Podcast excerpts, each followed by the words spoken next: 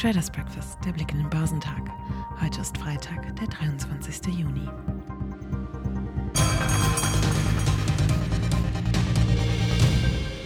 An diesem Donnerstag standen die Zinsentscheide mehrerer Notenbanken im Blickfeld. Die Schweizer Notenbank erhöhte den Leitzins erwartungsgemäß um weitere 0,25 Prozentpunkte, während die norwegischen und britischen Währungshüter ihren Strafungskurs mit überraschend deutlichen Zinsanhebungen um 0,5 Prozentpunkte fortsetzten.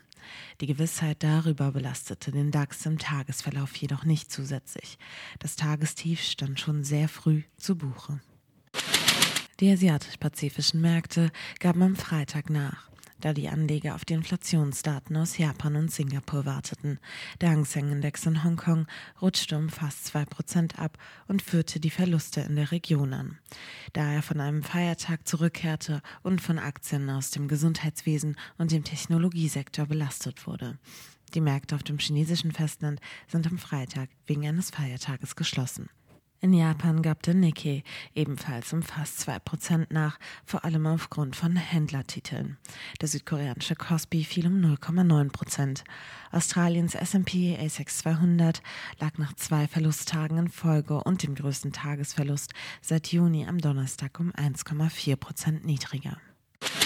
Anhaltende Befürchtungen über eine noch längere Zeit restriktive Geldpolitik in den USA haben den US-Leitindex Dow Jones Industrial auch am Donnerstag im Zaum gehalten.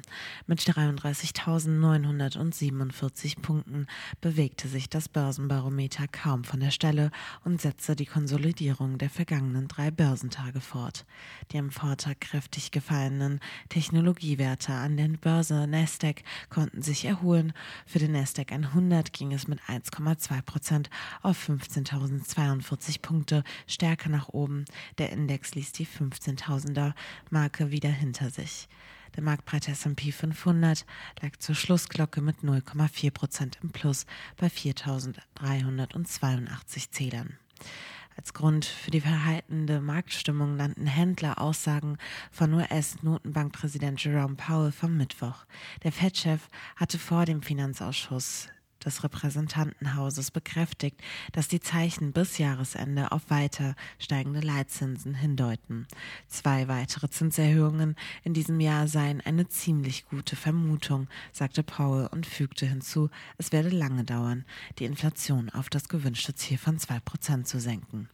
Dies habe die Anleger dazu veranlasst, den durch die jüngste US-Zinspause ausgelösten Optimismus zu überdenken, hieß es am Markt. Die Rezessionsrisiken sind wohl höher, wenn die Zinsen länger hoch bleiben, aber die Risikoanlagen spiegeln das nicht wider. Die Anteilscheine von Tesla drehten nach anfänglichen Verlusten mit 2% ins Plus, trotz einer Abstufung durch Morgan Stanley.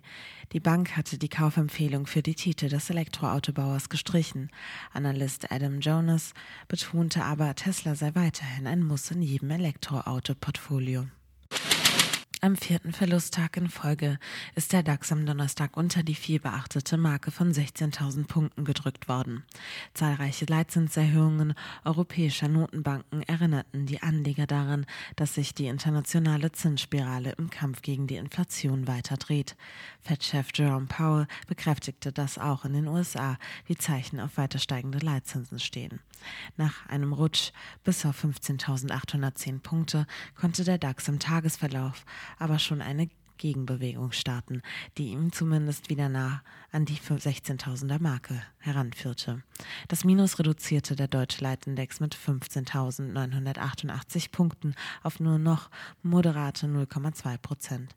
Getrieben von Kurssprüngen bei einigen Schwergewichten drehte der MDAX sogar klar mit 1,2 Prozent auf 26.898 Punkte ins Plus. Im DAX waren mit Sartorius und Zalando noch zwei Werte gefragt, die in diesem Jahr bislang zu den größten Verlierern zählen. Bei dem Laborausrüster Sartorius, dessen Aktien um 4,7 Prozent stiegen, gab es eine Kaufempfehlung der Bärenberg Bank. Laut dem Analysten Odysseas Manisiotis ist der anhaltende Abbau von Lagerbeständen inzwischen eingepreist und die Bewertung damit wieder vielversprechend. Beim Zalando Plus von 3,9 Prozent spielt die Übernahmefantasie in der Internetbranche eine Rolle. Spekulationen über Interesse aus den USA ranken sich am Donnerstag um Ocado, einen britischen Spezialisten für den Online-Lebensmitteleinzelhandel. Noch mehr galt dies als Antreiber dafür, dass die Aktien des Kochboxenlieferanten HelloFresh an der MDAX-Spitze um 17 Prozent hochsprangen. Auch die Aktien des Essenslieferdienstes Delivery Hero zogen dort um 5,3 Prozent an. Goldman Sachs hatte sie zusätzlich in einer Erststudie zum Kauf empfohlen. Geschäftszahlen kommen von Hornbach. In den USA, Europa und Deutschland wird der PMI für das verarbeitende Gewerbe veröffentlicht.